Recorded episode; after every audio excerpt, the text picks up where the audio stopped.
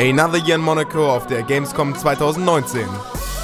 Wir führen Interviews, testen Spiele und versuchen euch an der Stimmung teilhaben zu lassen. So, willkommen zurück zur Gamescom 2019. Inzwischen ist es Samstag, Freitag und Donnerstag waren wir nicht da. Ich hoffe natürlich, dass euch die bisherigen Folgen gefallen haben. Es hat sich leider ein bisschen was geändert, denn äh, ich bin zwar noch hier, aber Luca leider nicht mehr. Der hatte nämlich einen kleinen Unfall bei der Arbeit und sein Arzt hat ihm verboten zu laufen und das ist äh, recht wichtig für die Gamescom. Aber keine Sorge, ihr werdet nicht nur mich hören, ich habe Ersatz da und zwar habe ich dabei bei mir den Marco. Und tatsächlich kennt ihr ihn schon indirekt ein wenig, denn woher? Ähm, ja, ich habe in den letzten neun Wochen, so neun Wochen, ja, habe ich den Schnitt gemacht bei dem Podcast. Also, ja, Vielleicht ist jemandem das ja schon in der Beschreibung aufgefallen. Ja, wir gehen jetzt direkt zum ersten Termin und dann hören wir uns wieder. Ciao. So, we're here with. Uh, Wojciech Lekki from Exor Studios. Yeah, and we have just played the game Riftbreaker. Do you mind uh, summarizing it a little bit? Yeah, the Riftbreaker is uh, like a combination like Diablo meets StarCraft kind of game. So you get a lot of action elements with hack and slash, exploration, uh, finding loot, crafting weapons. And uh, besides that, there is a lot of base building in the game as you play as Ashley Novak. You've, uh, as an elite scientist commando, you've been sent from Earth to this alien planet Galatea 37. And your task is to basically survive on the planet and allow colonization of the planet while building a base and trying to survive on this alien planet. Okay, and so how many people are working on that and what are the challenges? Yeah, the studio is 13 people. We've been working on the game for a year and a half now. We still have a year, at least a year of development ahead of us. And uh, the game is based on our Schmetterling engine that we've used already to uh, ship to other games, Zombie Driver and X-Morph Defense. This is a new version of the engine. Uh, we have much better lighting, uh, physics-based rendering, basically and uh, the, the, main challenges is with the, the, procedural generation of the worlds because Riftbreaker has really vast environments and different biomes that are procedurally generated. Uh, we are also focusing on uh, like swarm AI and to have like thousands of enemies attacking you at one point. So yeah, those are very heavy challenges that we are facing. Okay, one more question from you. So is it more a survival or a strategy game? Well, it depends really on how you play. You definitely need to build up a base, so there is a huge strategy component on how you build the base, uh, which upgrades do you research at first, and uh, you know the environment is hostile, so there is the survival element as as well. You need to explore for resources. The resources are limited so yeah, I think the both both of the aspects are really strong in the game. Yeah, kind of probably. Okay, now maybe something in general about the studio. I was here last year for Xmorph Defense. What have you taken from last year? What has changed? I see a bigger booth, posters now everywhere. yeah, yeah, we have a bigger presence at Gamescom since Gamescom last year was really great for us. A lot of visits from from players from the media, so we thought that investing in a bigger booth and the better presence at Gamescom is really beneficial. So, yeah, in terms of a team, nothing has changed basically. We had like 13 people back then and, and the same headcount at the moment. Yeah, that's more or less how it looks like. Okay, so you've completely switched um, development to this game now? Yeah, yeah, we have completely switched the development. Uh, last year we've been still doing We've been already working on Riftbreaker. It wasn't announced back then yet, uh, since we've been doing DLC for the Xmorph and working in par- parallel on Riftbreaker. But uh, at the moment, we are 100% focused on the Riftbreaker. Okay, and so the publish date is when? Uh, the publish date is the second half of next year, in a year prob- probably, if everything goes well you know, with game development, things tend to slip a little bit. So we will see. Okay, thanks for inviting us to your booth and thanks for the interview. Thank you very much. So, wir waren gerade bei Riftbreaker. Ihr habt äh, vermutlich das Interview gehört. Sehr interessant. Ich habe äh, eher zugeschaut, während Markus gespielt hat. Willst du das mal ein bisschen zusammenfassen? Ja, Riftbreaker hat ähm, Aspekte von Factorio und Diablo. Also ich würde es als einen 50-50-Mix von Factorio und Diablo bezeichnen. Ähm, ja, es ist also so Survival-Strategie, könnte man sagen, mit Action-RPG-Elementen. Okay, du hast auch gesagt, dass du mit seiner Zusammenfassung nicht ganz übereinstimmst. Ähm, was würdest du daran noch ähm, ändern? Ja, er hat es nicht als Factorio, ähm, also er hat es nicht als Factorio-Aspekte bezeichnet, sondern als StarCraft-Aspekte, äh, was ich nicht nachvollziehen konnte, weil es ist kein Echtzeitstrategiespiel, sondern es geht schon in Richtung Survival. Also ich kann es eigentlich gar nicht mit StarCraft, sondern viel eher mit Factorio identifizieren. Okay, ist das ein Spiel, wo du zweite Hälfte 2020 auch nochmal reinschauen würdest? Auf jeden Fall, ja. Okay, cool. Kaufen, ja. Ja? Ja. Okay, ja, war auf jeden Fall sehr nett. Es freut mich auch sehr für die. Ich war ja letztes Jahr schon bei denen bei Xmorph Defense. Mhm. Zwischen haben die einen deutlich größeren Stand. Die haben jetzt, ich habe sogar Poster von denen gesehen. Das ist ja auch nicht günstig. Ein bisschen Wachstum für die. Das freut mich auf jeden Fall. Wahrscheinlich sind wir auch nächstes Jahr wieder da. Mal gucken, was sie dann haben. Was sind die? Ja, muss man einfach gucken. Also ich freue mich auf jeden Fall. Kann man auf jeden Fall, also kann man sich mal anschauen. Ähm, die haben auch ein bisschen was in der Engine gemacht. Die haben eine eigene Engine und sieht gut aus. Ne? Sieht, sieht nicht aus wie, äh, keine Ahnung ja, selbstgemacht ist natürlich jetzt ein schlechtes Wort, aber sah, sah alles gut aus. Kann man, kann man machen. Ja, auf jeden Fall. Gut, dann würde ich sagen, wir hören uns beim nächsten Interview wieder. Bis später. So, bei dem nachfolgenden Interview hat mein Interviewpartner die Frage nicht ganz so verstanden, wie ich mir das vorgestellt hatte und hat dann mit anderen Sachen geantwortet. Das ist aber nicht ganz so schlimm, denn er sagt trotzdem Sachen über das Spiel, die ich recht interessant fand und deswegen lassen wir das einfach drin und äh, am Ende klingt das dann ein bisschen komisch, weil die Fragen nicht ganz zu den Antworten passen. Ah, hier kleiner Heads up. Okay, so we are here at the booth with. Ah, uh, my name is Darek. I'm from Bielsko-Biała, from small indie game dev, and on the Gamescom we show our new game, Repressed. Yeah, your game is a is an eye catcher. It looks very different. Everyone who comes nearby sees this screen, looks at it, and thinks, "Oh, it's it's it's a shadow." You just see the shadow of the character. How did that um, idea appear? Uh, we tried to find some different graphic style because you know it's impossible to to fight with AAA games or the games who looks like you know uh, super realistic. It is the first, but the second it, we use uh, this uh, simple style, graphic style, and this special kind of music because we use games like a medium to show uh, young people how to, how to help uh, in real life because this uh, this is not, not casual game. Okay, and does um, that kind of style bring any challenges with it? Gameplay, design, technicalities? Uh, yeah, we, with our game, we, we must collect all memories from games. To when you collect all them, you know more about uh, main character uh, childhood because it's so important in, in story in, in our game. Okay, so the question was, um, does this design, this small, uh, this, this design with just white um, platforms and just a shadow, bring any challenges to designing the gameplay? We have more challenge in the game, but not not here because you know it's only small demo. We have object, active object, moving uh, 3D object in game or change the shadow position, angle of shadow. Uh, it's not easy uh, after this few uh, simple level. Okay. We, we, don't uh, we don't like show all mechanic in game here. Okay. Do you think you can summarize the, the game or this, the story without spoiling too much?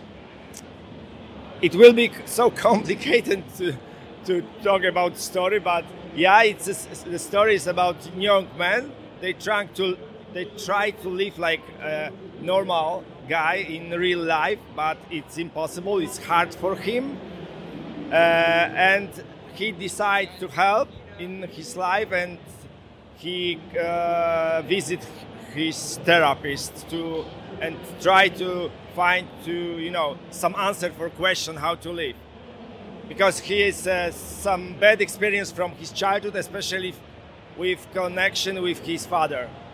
Okay, and uh, when playing the game, we learn more about the story piece by piece. Um, okay, yeah, very interesting. Anything left to add? Sorry? Anything left to add? Uh, yeah, when you play, you you must collect and find some parts of story, and you when when you find all, you may know about his life. And of course, uh, we uh, add some active elements and music when the story is very important in when when when, when the part of story is important. Okay, very interesting. Thanks for having us at the booth and uh, we'll talk soon. Okay, thanks.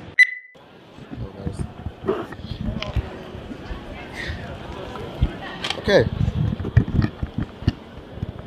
In welchem Studio seid ihr eigentlich? Das Studio ist übertrieben. Das bin ich, Wolfgang Schauker. Ach so, stimmt. Ach, das war diese E-Mail mit, hey, ich habe dieses Spiel gemacht. Genau. Hast du die auch geschrieben oder? Ja, ja, sicher. Ja, cool. Sonst gibt's niemanden. Ein Mann-Studio oder was? Ja, Studio ist wie gesagt übertrieben. Das bin halt ich. Lol. Indie. In die Area Booth, ne? Passt natürlich. Ja, der Wurf, ja. Ja, cool. Super. Also das Einzige beim Artwork und beim Logo hilft mir, aber sonst. Ist ja immer so, dass man sich bei manchen Sachen, manche Leute, Zeugs, aber, aber das Game bin ich. manche Leute nehmen sich auch noch, noch irgendwie äh, Musik dazu, Komponisten. eigene Musik habe ich auch jetzt gekauft für den Trailer, aber das ist. Ich weiß nicht nur, wer der Artist ist. Das ist nicht so von einem Store halt gekauft. Okay. Ja, also wir reden gerade mit. Wolfgang Schauko. Okay, und wir haben gerade ein sehr interessantes Spiel gespielt und zwar VR Giants. Fass das doch mal ein bisschen zusammen. Genau, also in VR Giants ist es ein VR-Koop-Spiel, aber es ist nicht nur eben ein VR-Spieler, sondern auch ein Jump-and-Run-Player, der mit einem Gamepad am Bildschirm äh, einen Zwerg steuert. Und der VR-Spieler spielt in der Virtual Reality eben drin den Riesen. Und die beiden müssen eben zusammenarbeiten, um verschiedene Rätsel zu lösen, so Physics-based zum Beispiel. Genau, ich habe das äh, oder den Fachbegriff dafür gesehen, asymmetrischer oder asymmetrisches VR.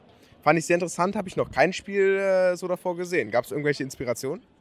Äh, Inspirationen für das Spiel gab es jetzt so nicht, weil ich schon vor vier Jahren begonnen habe und da war die ganze VR-Szene auch erst im Entstehen. Aber es gibt schon auch einige andere Spiele, die sozusagen diesen asymmetrischen VR-Anteil haben. Finde ich auf jeden Fall sehr interessant. Also man ähm, als, als kleiner Zwerg, den du ihn gerade genannt hast, kann man sich natürlich sehr frei bewegen. Als äh, Giant kann man sich dann nicht ganz so frei bewegen, sondern wird quasi hin und her teleportiert. Ich habe jetzt gerade nicht eben gesehen, wie das quasi als Giant ist. Ähm, wie fühlt sich das an als Giant, Marco? Äh, ja, es ist ein bisschen, bisschen eng, könnte man sagen, aber man fühlt auf jeden Fall den Einfluss, den man hat, so. Ne, aber ansonsten hast du ja gerade gesagt, man teleportiert sich eher, anstatt sich zu bewegen. Ist ja eigentlich auch nicht üblich. Also im Prinzip hast du mich ja teleportiert als Zwerg mit den Plattformen. Also ich selber habe da keine Bewegung. Genau, sonst hat man auch immer die Motion Sickness Probleme. Ne? Genau, ja. Und vor allem, es war eigentlich die Überlegung, dieses Mächteverhältnis zwischen dem Zwerg und dem Riesen total ausgewogen zu machen. Deswegen kann zwar der, der Zwerg ist sozusagen für die langen Strecken zuständig und wenn er dann einen Schalter aktiviert, dann kann er den äh, Riesen eben zu sich herholen und dann kann der ihm wieder helfen. Und dadurch ist eben dieses Mächteverhältnis genau ausbalanciert. Genau, dann ausgeglichen. Jeder macht quasi seine Sachen. Und wie kam das Spiel so bis jetzt an auf der Gamescom? Mega gut. Also es war IGN schon hier, die haben es gefilmt und gespielt. Ähm, und äh, Native VR, also große VR-YouTuber, haben es auch schon gespielt und es gefällt allen eigentlich voll gut. Die Leute stehen bei mir bis zu zwei Stunden Schlange, also was echt Wahnsinn ist für die Indie Arena Booth. Also es ist echt, ja, der Erfolg ist echt super, also es kommt super toll an und den Leuten macht es richtig viel Spaß. Ja, wirklich interessant. Wir haben jetzt eben zwei Spiele gespielt. Wie viel, äh, kommt, also zwei Level gespielt, wie viel kommt da noch ungefähr? Das kann ich noch nicht genau sagen, weil das Spiel kommt jetzt erst zuerst mal in einem, in einem Kickstarter raus. Da wird es dann eine gratis Demo geben für alle Leute, die sich auf vrgiants.com subscriben. Die kriegen das dann zugesendet. Ähm, und erst danach kann ich genau feststellen, so, was der Umfang vom Spiel wirklich werden kann. Das hängt einfach davon ab, wie das Kickstarter läuft. Das Kickstarter kommt raus wahrscheinlich Ende diesen Jahres oder Anfang nächsten Jahres. Jetzt subscriben, dann ist man der Erste, der alles darüber erfährt. Okay, und dann, wenn der Kickstarter durch ist, weiß man, wie groß wird es, wann kann ich es rausbringen, nehme ich vielleicht noch Leute dazu, ne? Genau so ist es, ja. Ach klar, sehr interessant. Gibt es sonst irgendwelche Mechanics oder so, die noch im Hintergrund geplant sind? Ja, da gibt es schon eine ganze Kiste voll mit Sachen und auch einige, die schon ausprogrammiert sind. Da habe ich noch nicht die Zeit gehabt, die Levels dafür zu machen. Aber es wird ganz viel. Verzeihung. Es wird ganz viel äh, physikalische Objekte geben, mit denen man irgendwas anstellen kann. Feuerbälle, mit, die man werfen kann, wo man Höhlen damit einschlagen muss, damit dann der Kleine reingehen kann. Verschiedene Schaukeln. Also es wird wirklich so wie ein Kinderspielplatz, nur für, ja, eben für zwei Spieler und mit ganz viel Physiksachen und Physikspaß. Also genau. Okay, und jetzt habe ich gerade noch gesehen, es war Unity mit äh, welcher Brille war das? Die Oculus? Äh, HTC Vive. Oder HTC Vive, genau. Und war das eine, eine gute Wahl? Auf jeden Fall, ja. Das sind auf jeden Fall, also beide Dinge super damit zu arbeiten. Überhaupt die ganzen VR-Brillen, es geht echt super damit zu arbeiten und äh, wird auch auf verschiedensten Brillen dann rauskommen. Also auf allem, was PC VR ist. Wie sieht das aus mit dem, mit dem Testing? Entwickelst du dann immer und schaust dir alle, alle Stunde mal das Ganze an oder wie läuft das? Weil fürs Entwickeln braucht man ja keine VR-Brille aufzuhaben. Ja, ähm, also es ist meistens so, dass ich dann irgendwas entwickle. Ähm, oft sind es aber so Dinge, die dann gar nicht in VR selbst getestet werden. Ähm, und es ist dann auch gar nicht so leicht, alleine dann das Spiel zu testen. Das heißt, ich habe dann meistens Freunde, die vorbeikommen oder ich warte wirklich, bis dann äh, Messe ist, wo ich ausstellen kann und dann merke ich, wie kommen die Dinge an.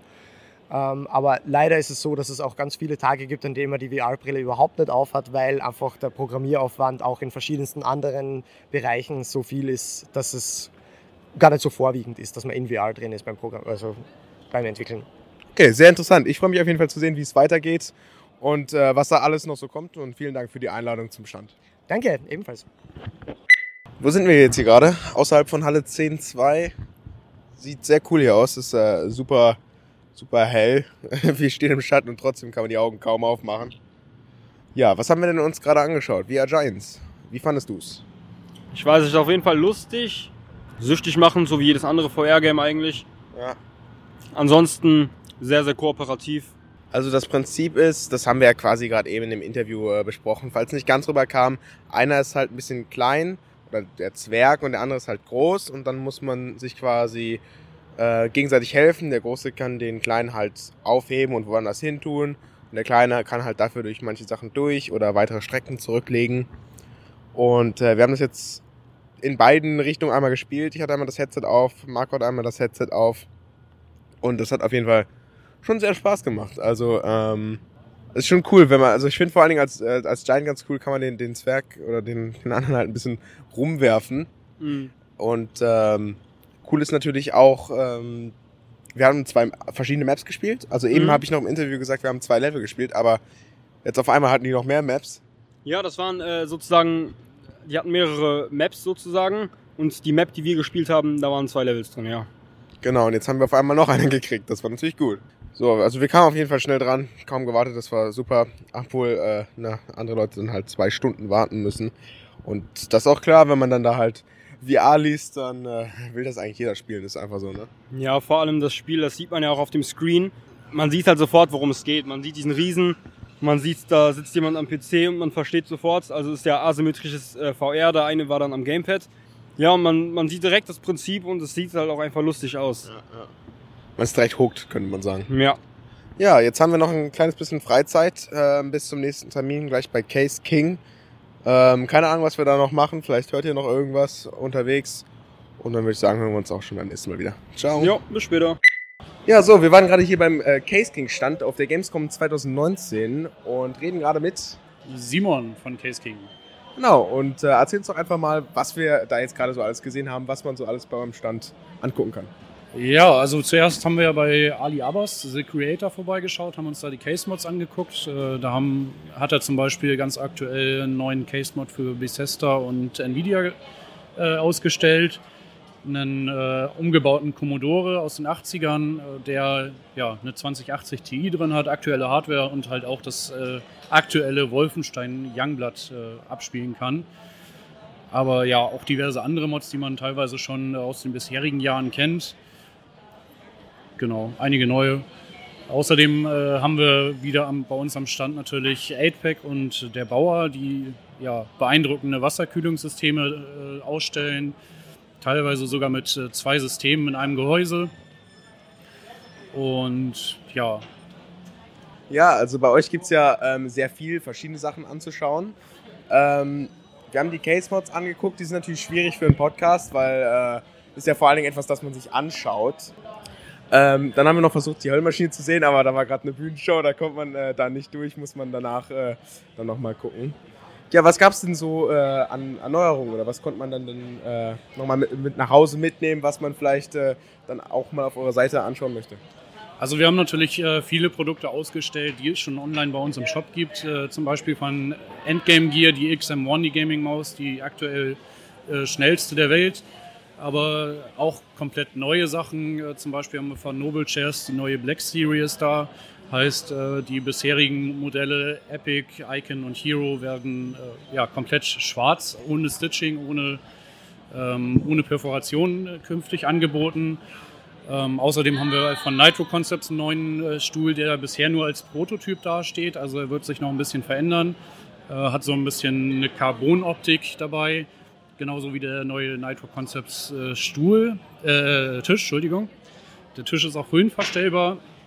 Ist ungefähr, ich, ich meine, 1,80 Meter ist der breit und ist halt elektrisch höhenverstellbar und äh, ja, besonders für Gamer optimiert. Also das heißt, äh, es ist, wird zum Beispiel auch schon ein Mauspad mitgeliefert, das direkt auf die Tischgröße angepasst ist.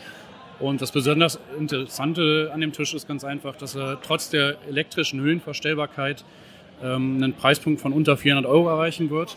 Also wirklich äh, ja, eine Kampfansage quasi ist. Ähm, ja, außerdem haben wir natürlich ein paar Gehäuse zum Beispiel von Vigentech, Liandi, Fantex oder Colink, die auf der Computex schon gezeigt worden sind und jetzt äh, in Kürze dann, also im September oder Oktober auf den Markt kommen werden. Also man sieht bei uns auch Neuheiten, die man in Deutschland halt bisher noch nicht gesehen hat. Ja, die Maus haben wir uns auch eben nochmal angeschaut. Da gab es eine neue Technologie, die die jetzt quasi schneller macht. Ähm, das war dieses analoge. Vielleicht das einfach nochmal erklären? Genau, also die, die Endgame Gear XM1 ähm, setzt genauso wie andere Mäuse auch auf Omron-Switches mit 50 Millionen Klicks. Aber anders als äh, die anderen Mäuse verarbeitet sie die Daten halt nicht äh, digital, sondern analog. Das heißt, die Reaktionszeit äh, wird von ungefähr 8 Millisekunden, die andere Mäuse brauchen, auf unter einer Millisekunde gesenkt. Und ja, die Reaktionszeit für so einen Tastenklick wird dann quasi nur noch durch die Signalübertragung, äh, also die 1000 Hertz von, der, von USB limitiert. Und ja, besonders unter Profi-Gamern äh, hat sich die Maus jetzt in den letzten Wochen schon sehr beliebt gemacht und wir sind zuversichtlich, dass die Maus richtig durchstarten wird. Okay, und wie lief die Gamescom bis jetzt so 2019? Besser als 2018? Wir setzen ja jedes Jahr noch einen drauf, muss man sagen. Also wir haben ja dieses Jahr auch wieder einen 10% größeren Stand, sind jetzt bei 505 Quadratmetern gelandet. Haben äh, ja wie jedes Jahr halt stündliche Bühnenshows, wo ja die Menschen einfach nur abgehen, kann man sagen. Aha. Also ihr habt es ja mitbekommen, wir konnten kaum um den Stand rumgehen. Und äh, ja, dieses Jahr haben wir halt auch noch so ein paar zusätzliche Konzepte, also eine Streaming-Kabine, ähm, wo wir halt streamen, eine Streaming-Kabine, wo St äh, Streamer halt zu ihrem Kanal ähm, streamen können und so weiter. Wir haben Workshops von der Bauer, Team Hölle, ähm, Tom, wo, wo, dann halt auch die Community einfach mal lernen kann, wie man zum Beispiel Hardtube speakt, wie man eine Grafikkarte auf Wasserkühlung umbaut, oder ja, sogar was eigentlich noch nicht mal wirklich zu uns passt, aber auch sehr interessant ist, äh, wie man zum Beispiel das Display von einem Smartphone auswechselt, kann man bei uns jetzt auch lernen. Also gibt schon einiges äh, Spannendes bei uns zu entdecken und ich denke, die Gamescom ist für uns auf jeden Fall dieses Jahr wieder ein sehr großer Erfolg, ja. Ja, das wird nächstes Jahr dann auch nicht äh, enden. Genau, davon gehe ich aus. Ja, viel bei dem Stand ist, geht ja auch übers Anschauen und Sehen, crazy Systeme, verschiedene Sachen, Sachen, die man noch nie gesehen hat bei, bei Rechnern da muss man dann vermutlich einfach nochmal äh, ein bisschen googeln, ein paar Bilder anschauen. Ne? Und dazu gibt es ja auch noch genug zu finden. Genau, also man muss dazu natürlich sagen, auch wenn die äh, Systeme bei uns am Stand natürlich richtig beeindruckend sind und man sowas vielleicht noch nicht gesehen hat, man kann sowas auch bei uns kaufen. Also selbst so ein Case-Mod von Ali Abbas kann man theoretisch bei uns kaufen, wenn man das nötige Kleingeld hat. Unser Slogan heißt ja nicht umsonst, hier ist nicht Standard, also man kriegt alles, was man möchte. Ist also nicht ganz nur zu schauen. Genau. Ja, dann äh, vielen Dank für die Einladung zum Stand und äh, wir sehen uns bestimmt nächstes Jahr auch wieder. Ja, sehr gerne. Danke fürs Vorbeischauen. Um, it centers around Maddie, who uh, is an apprentice necromancer. She suddenly inherited this cafe uh, where the dead are able to come alive, however, only for 24 hours. And so, um, in managing the running costs of the cafe, she's had to do some really uh, shady, underhanded things which have caught the attention of um, the Council of Magic. And so, as you go through the story, you'll be able to know um, why Maddie's uh, doing what she's doing, um, as well as a little bit more about the inhabitants of this cafe and why this um, uh, this ritual affects them. Yep. Also, was wir gesehen haben, waren halt Textpassagen. Und was ich mich gefragt hätte, wäre, ob später noch Decision Making, also ob es mehrere Branches gibt sozusagen ähm, von der Story und das alles miteinander beeinflussbar ist von den Entscheidungen, die man trifft. Okay, so we've just seen a, a text-based game and he asked if there will be uh, decisions afterwards and if we have uh, different paths and routes. Um, so uh, the linear I would say is rather um, uh, sorry the narrative is rather linear. So um, at the moment we only feature one ending. However, um, the game branches out in the sense uh, where um, as you play through story chunks, there will be players will be presented with a word cloud, and this word cloud, um, de- depending on the player's choices of which words to keep, uh, dictates uh, what they can experience within special scenes where uh, pl- players can walk through the cafe and examine objects. And so, um, with the keywords that they have approved to come into the explore scene with, uh, they will be able to unlock specific uh, short stories. Um, this could be related to an idea, or um, it could flesh out a little bit more of the a character's profile or or their past. So, in a sense, uh, that's where our narrative branches out in uh, uh, in our short stories and what the player can know about the aspects of the story, such as the history or the characters. Ähm, in dem Spiel da kam, also ich glaube, da ging es ja um allgemein um Paranormalität. Ähm, Geht es dabei um Okkultismus oder zum Beispiel äh, schwarze Magie oder kann man da irgendwie was genaueres drüber sagen, worum es da genau geht? Okay, so the game featured paranormal activities. Um, so what what kind? Do we see black magic, occultism?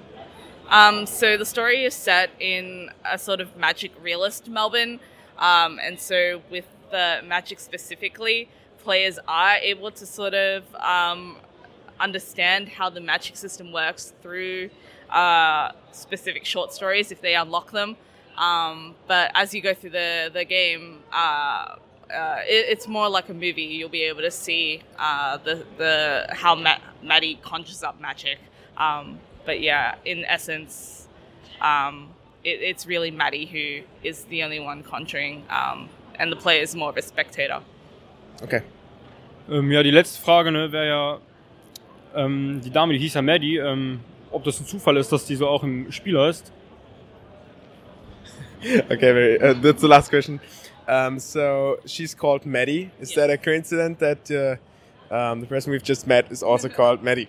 No, so um, Maddie is uh, our PR rep. Um, she's someone that has come on board um, after we've written the script, but uh, we were really uh, also quite surprised when we were given a Maddie here at this event to, to showcase the game. So uh, yeah, it, it's a really a mere coincidence. Um, but we're yeah, we we love both Maddies. So yeah.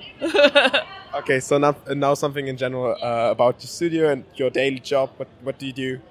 so um, so the studio is based in Melbourne, Australia. We currently have a small office in a, a co-working uh, space, um, but uh, for my role, um, so after character design, I'm usually in um, uh, our 3D animation software.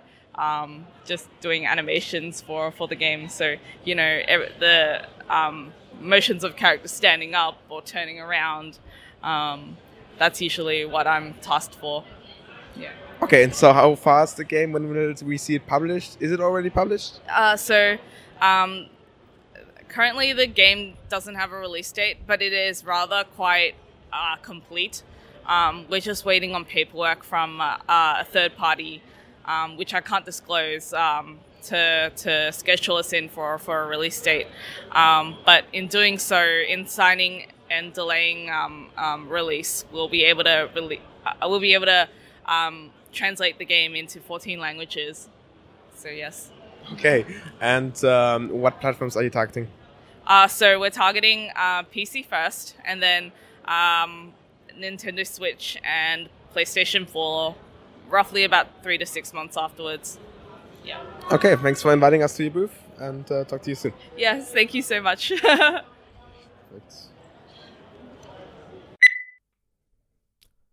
So, bei dem folgenden Interview fängt die Aufnahme so 10 Sekunden zu spät an, maximal.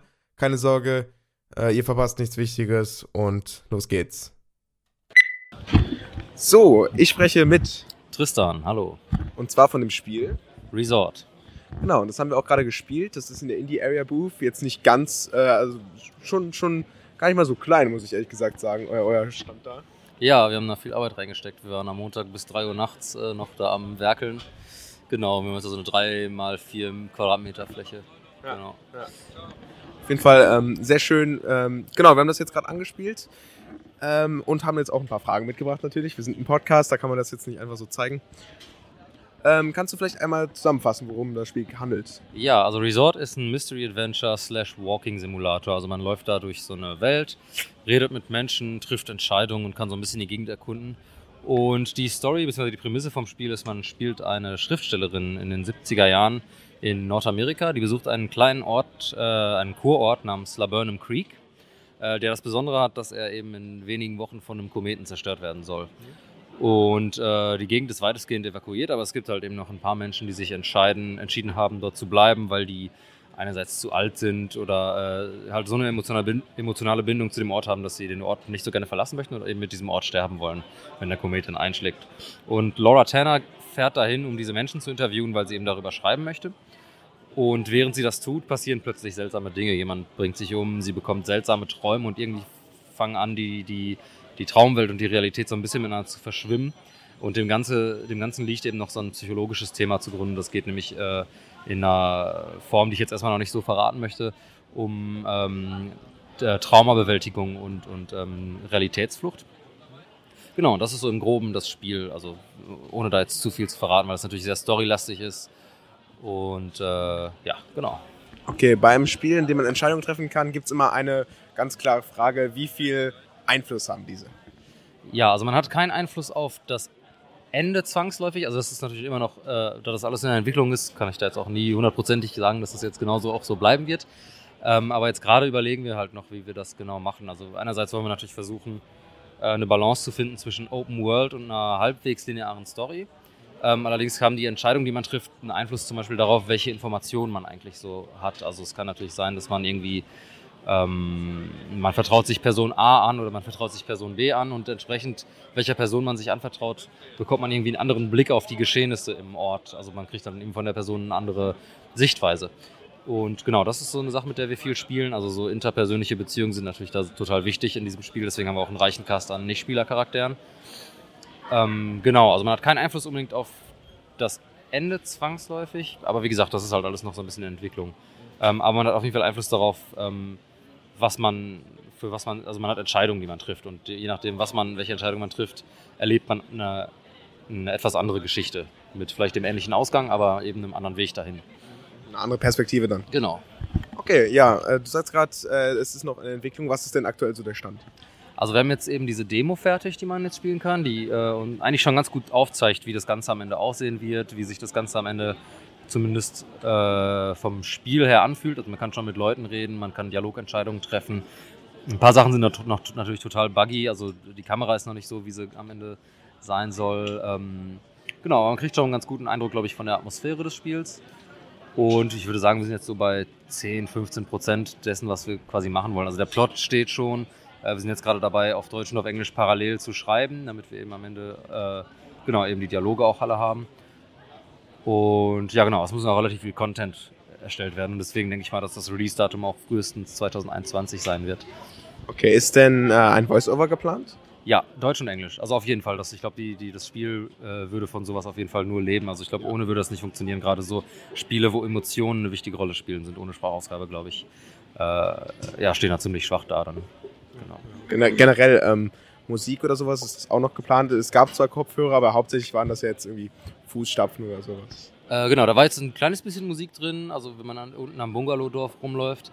Ähm, und am Ende war noch ein Stück von Herrn Kaschke, der das extra jetzt für diese Demo und für den Trailer geschrieben hat für uns. Äh, ich bin in unserem Team für Programmierung, Sound und Musik zuständig. Das heißt, alles, was irgendwie sonst an Ingame-Musik sein wird, das mache ich und auf jeden Fall gibt es auch Musik. Ähm, das kann ich auf jeden Fall sagen. Wir überleben noch, beziehungsweise wir sind tatsächlich, also wollen äh, ein, ein sogenanntes Mood-System implementieren. Das heißt, die Entscheidungen, die der Spieler trifft, die sich die irgendwas mit der Stimmung zu tun haben, des, der Hauptcharakterin, ähm, sollen sich nachher in dem Spiel akustisch und visuell widerspiegeln. So- Also nicht, dass das jetzt irgendwie total auffällig ist. Man äh, trifft eine Entscheidung und sagt, ja, mir geht's gerade schlecht, dann fängt es nicht sofort an zu regnen. Aber es gibt dann so Sachen, dass sich irgendwie die, das, ähm, die Farbpalette leicht ändert oder eben die Musik äh, auch anders darauf reagiert, was man, was man dann sagt und tut. So flüssig quasi in einem Verlauf, sodass man das dann so mit der Zeit dann irgendwann merkt. So. Genau, genau, so ein bisschen.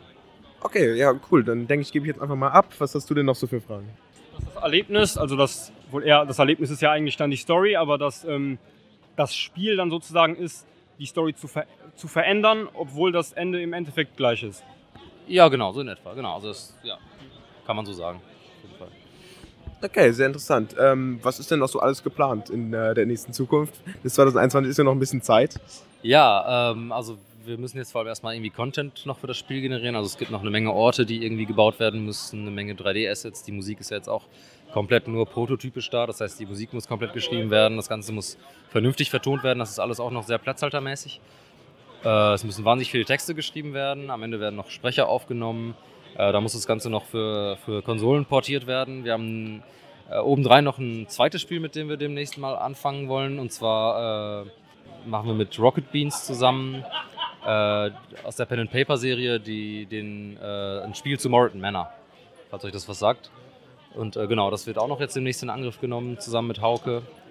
Ähm, ja, genau. Also das sind jetzt so die nächsten Schritte, die anstehen. Dann müssen wir, müssen wir irgendwann noch optimieren. Also wir müssen irgendwie schauen, dass wir jetzt gerade haben wir an der Gamescom relativ starke Rechner da stehen, auf denen das relativ flüssig läuft. Aber äh, das muss natürlich auch irgendwie nachher auf der Switch laufen. Das ist natürlich jetzt eine weniger kraftvolle Plattform, wo man dann irgendwie wahnsinnig viel noch in, was die Grafik angeht, noch optimieren muss und so. Also da ist noch, wir haben noch eine Menge vor uns, deswegen auch 2021, vielleicht sogar 2022.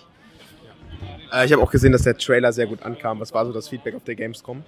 Ja, die Leute haben das sehr gut angenommen. Also auch dass die Tatsache, dass es sich dabei noch um so eine sehr frühe Demo handelt, wo auf jeden Fall also regelmäßig auch Bugs passiert sind, wenn Leute gespielt haben, äh, sind die Leute trotzdem irgendwie von der Atmosphäre ziemlich gehuckt. Das ist sehr schön. Also sie haben natürlich das Ganze auch so gebaut, dass am Ende der Demo ein kleiner Cliffhanger äh, da ist, der die Leute natürlich dann auch so ein bisschen an das Spiel huckt und die, damit die irgendwie mehr wissen wollen. Ähm, ja, genau. Also das ist äh, echt gut angekommen und da sind wir ziemlich happy drüber. Das macht dieses, das ganze Gamescom-Erlebnis sehr schön. Hat's, dann hat es sich ja gelohnt quasi. Auf jeden Fall, ja. Okay, hast du sonst noch was? Nee, keine Fragen. Okay, ja, dann äh, vielleicht noch ein bisschen was äh, generell. Wie sieht so dein Tag aus? Wie, wie läuft's äh, mit drei Personen? Ja, auch das ist ganz nett irgendwie. Also ich kann ja vielleicht auch ein bisschen was zum Studio erzählen, wenn ihr Ja, wollt. genau, genau. Also wir, wir kennen uns aus, der, ähm, aus derselben Heimatstadt. Also wir kommen alle drei aus Erkenschwick. Das ist so ein 30.000 Einwohnerkraft am Rande des Ruhrgebiets. Und äh, wir sind da zusammen zur Schule gegangen. Der Markus ist ein paar Stufen über uns und ich und Matze sind halt aus derselben Stufe. Und wir sind dann in verschiedene Richtungen, was das Studium angeht, gegangen. Der Markus hat ähm, Kommunikations- und Medienwissenschaften studiert mit einem Schwerpunkt auf Games. Also ist so der Einzige, der so richtig was mit Games zu tun hatte erstmal. Und der Matze hat halt immer schon sehr, sehr viel gemalt und hat dann irgendwie Virtual Reality und Media Design studiert. Und ich habe äh, in Essen ähm, Komposition studiert, also Musik. Äh, auch mit einem Schwerpunkt auf so elektroakustischer Komposition. Das heißt, ich habe auch dann da Programmieren gelernt. Und dann haben wir uns irgendwann so wiedergefunden, haben unser erstes Spiel Unforeseen Incidents gemacht. Das haben wir erst in der Freizeit gemacht. Also es hat sich über sehr viele Jahre gezogen, dass wir irgendwie so uns ein paar Mal im Jahr getroffen haben und dann ein paar Wochen lang gearbeitet haben, aber irgendwie nie fertig geworden sind. Und dann haben wir einen Prototypen gemacht, haben 2015 oder 16 auf der Gamescom einen Publisher gefunden, der das dann auch mit uns machen wollte. Und dann haben wir das jetzt 2018 im Mai haben wir es rausgebracht, Unforeseen Incidents. Genau, es war so ein Mystery Point-and-Click-Adventure. Und ja, seit 2016 gibt es uns quasi als Firma. Und wir haben erst so äh, bei uns zu Hause gearbeitet, ganz viel. Und jetzt haben wir seit einem Jahr auch ein Büro. Und das ist eigentlich irgendwie ganz cool. Also es ist natürlich auch anstrengend so. Man hat trotz, man hat irgendwie freie Arbeitszeiten. Man sitzt dann zu dritt in so einem Raum und macht ein Spiel im Prinzip. Und das ist nett, weil das sind dann Leute, mit denen man auch so abhängt. Und äh, ja, ist einfach, momentan ist es sehr schön. Das ist ja dann nochmal was sehr anderes, wenn man sich dann da äh, quasi jeden Tag gegenüber sitzt im Büro. Ja, also man geht sich auch bestimmt hin und wieder mal auf die Nerven, aber so an und für sich ist die Chemie sehr gut. Äh, Wir sind dann noch, also es gibt natürlich immer Hochs und Tiefs. Manchmal hat man irgendwie äh, so Phasen, wo irgendwie nicht so richtig, wo man das Gefühl hat, es passiert nicht richtig viel, vor allem gerade am Anfang von so einem Spiel muss man erstmal ganz viel ähm, Game-Logik und Game-Mechanik erst implementieren, bevor man überhaupt irgendwas sieht, was ansatzweise an das herangeht, was man sich äh, vorgestellt hat, wie es aussehen soll. Und jetzt kurz vor der Demo, äh, kurz vor der Gamescom haben wir eben erst diese Demo fertiggestellt. Und das war das erste Mal, dass wir wirklich so das Gefühl hatten, ah, okay, jetzt sieht das so langsam wie das aus, was wir machen wollen. Und genau, bis dahin war das dann schon mal so ein, also teilweise schon ein bisschen frustrierend auch, aber jetzt gerade sind wir sehr zuversichtlich, jetzt sind wir ziemlich happy mit dem Ergebnis, das wir gerade haben. Ja, sehr interessant. Ich denke, da werden wir auch in der Zukunft noch ein bisschen mehr von hören. Und dann vielen Dank für das Interview. Sehr gerne. So, jetzt ist es endlich passiert. Wir sind am Ende angekommen. Der Gamescom 2019. Wir haben wirklich viel erlebt und es ist viel cooles Zeug passiert. Wir durften bei vielen Ständen sein, viel ausprobieren. Wir haben coole Leute getroffen. Und jetzt nach drei Episoden sind wir am Ende. Und ich muss sagen, ich bin sehr zufrieden. Es hat sehr, sehr viel Spaß gemacht. Es freut mich sehr, dass äh, du hier zugehört hast bis zum Ende. Ähm, ist natürlich auch einiges an Content gewesen. Ich hoffe, dass es unterhaltsam war. Zumindest für mich war es sehr unterhaltsam und es ist auch sehr viel passiert. Um das zu schneiden, es ist recht aktuell rausgekommen. Es hat natürlich auch ein bisschen gedauert. Und es war einfach eine ganz, ganz andere Erfahrung für mich. Ich freue mich sehr zu gucken, ob das äh, nächstes Jahr wieder klappt. Ich denke ja. Was bis dahin noch alles passieren wird. Ich weiß es nicht. Viel liegt noch vor uns. Und ähm, ein ganz tolles oder ein, eine ganz tolle Erfahrung. Wir hören uns bis zur nächsten Folge. Dann wahrscheinlich wieder was Normales und äh, eventuell geht es dann auch weiter in der Serie mit Another in Monaco. Bis zum nächsten Mal. Ciao.